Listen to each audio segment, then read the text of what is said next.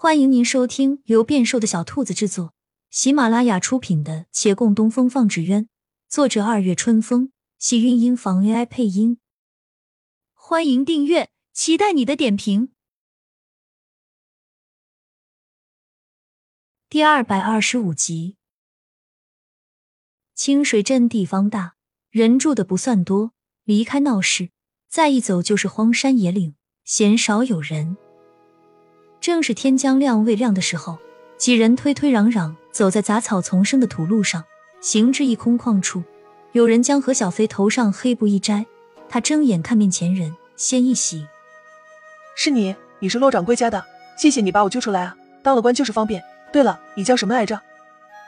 须臾后，他话语一顿，后话吞了回去。那人看他的眼神并不友善，他瑟缩的闭了嘴，又看左右之人。才想起来，自己紧缚在前的双手非但没解，还更添了一道枷锁。他惊愕看着这几人，被那些地痞关一阵子尚还无事，反倒此时觉得丝丝畏惧。陆凌向他伸出手来，把信拿来。何小飞身上只有一封信，不用想也知道他要的是哪个。纵然不知要这个干嘛，但他是个很容易认怂的人，压住心底那一阵惊惧。他瞄了瞄自己衣领，在我衣服里揣着呢。身边人立即扯开他的衣服，探了一探，将那信件取出，恭敬交到陆凌面前。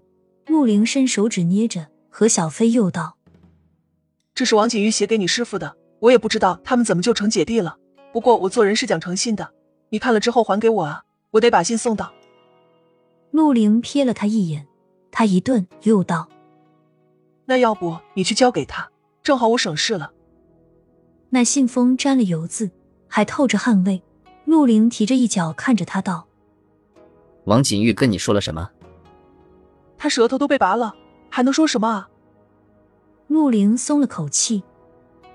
何小飞想讨个好，叫他放人，不问自答，继续道：“不过他有个朋友，竟能认得出比划的手势，该说的也都差不多说了。”陆凌又紧张起来。你知道些什么？也没什么，就是送信这些事儿，我跟他又不熟，他自然不会跟我说太多。陆凌眼中的凌厉微收，料想也是，王景玉断断不会跟这个小土匪废话。可是小土匪自己的废话不少，他要说的肯定都在信里面啊。他好不容易找到我，跟他姐姐带封信，那必须把该说的都说完。你。你到底叫啥来着？反正你别把信弄坏了。啊话我都说完了，这信你要是送就你送，要我送就给我。现在可以放了我吧？陆凌捏信封的手抖了抖，他往前走几步，俯身冷眼看着何小飞。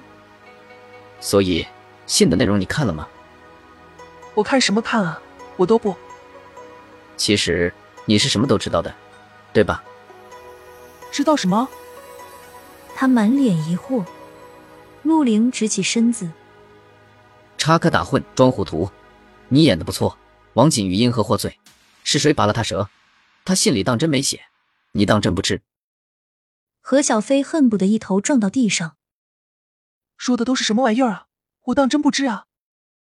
可他很快反应了过来，双目圆瞪，惊愕看他。我知道了，我知道了。陆凌眼睛一眯，向他身后看去。何小飞呢喃话语忽然沉寂，眼睛陡然瞪得老大，身子瞬间僵直。他愣愣看着前方，双目已失神。待后背的刀被拔出，他才浑然一抖，斜斜栽倒。倒在地上这一刻，他忽然想起来了。我记得你叫什么了？可他再也喊不出这个名字。陆凌看那血从他身上流出，浸染在土里。他向后退了一步，抬起的手不经意撩了腰间佩戴之物，配与腰牌碰到一起去，发出细微叮当的响声，在这死寂的夜里分外清晰。找个隐蔽处把人埋了。他不惊不惧的吩咐，宛若寻常事，而后转身甩开手中信笺。他已见了鲜血，这一次已不再颤抖，也未曾犹疑。信中言语不多。便是日日做那辛劳苦力，王景玉的字迹依旧俊逸，若自如其人，他骨子里想必还是那个温和恣意的翩翩公子。他对洛长青道：“自己安好无恙，叫他不用担心。”而后道：“他并不是他的亲弟弟，小风才是。那五烟独山玉不是他的，玉佩中间镂空的刻字，那个华也不是他的名字。他不曾叫过沐风华或者沐风华，他也没有寻到过真正的家人。”最后他道：“自己罪有应得，并无冤屈，不必深究。而既已真相大白。”两人本非亲人，往后不必寻，也不必念，更莫要悲。信至此落笔，再无他话。陆凌淡然的神色终于无可遏制的变了。他盯着那最后几行，手上不自禁颤抖。这信中未提过他，未提过他担心的事，甚至连一句怨言都没有。他竟说他自己罪有应得，不必深究。呵，陆凌笑起来。回头看着地上的血迹，眼中一片刺骨的寒。亲亲小耳朵们，本集精彩内容就到这里了，下集更精彩，记得关注、点赞、收藏三连哦，爱你！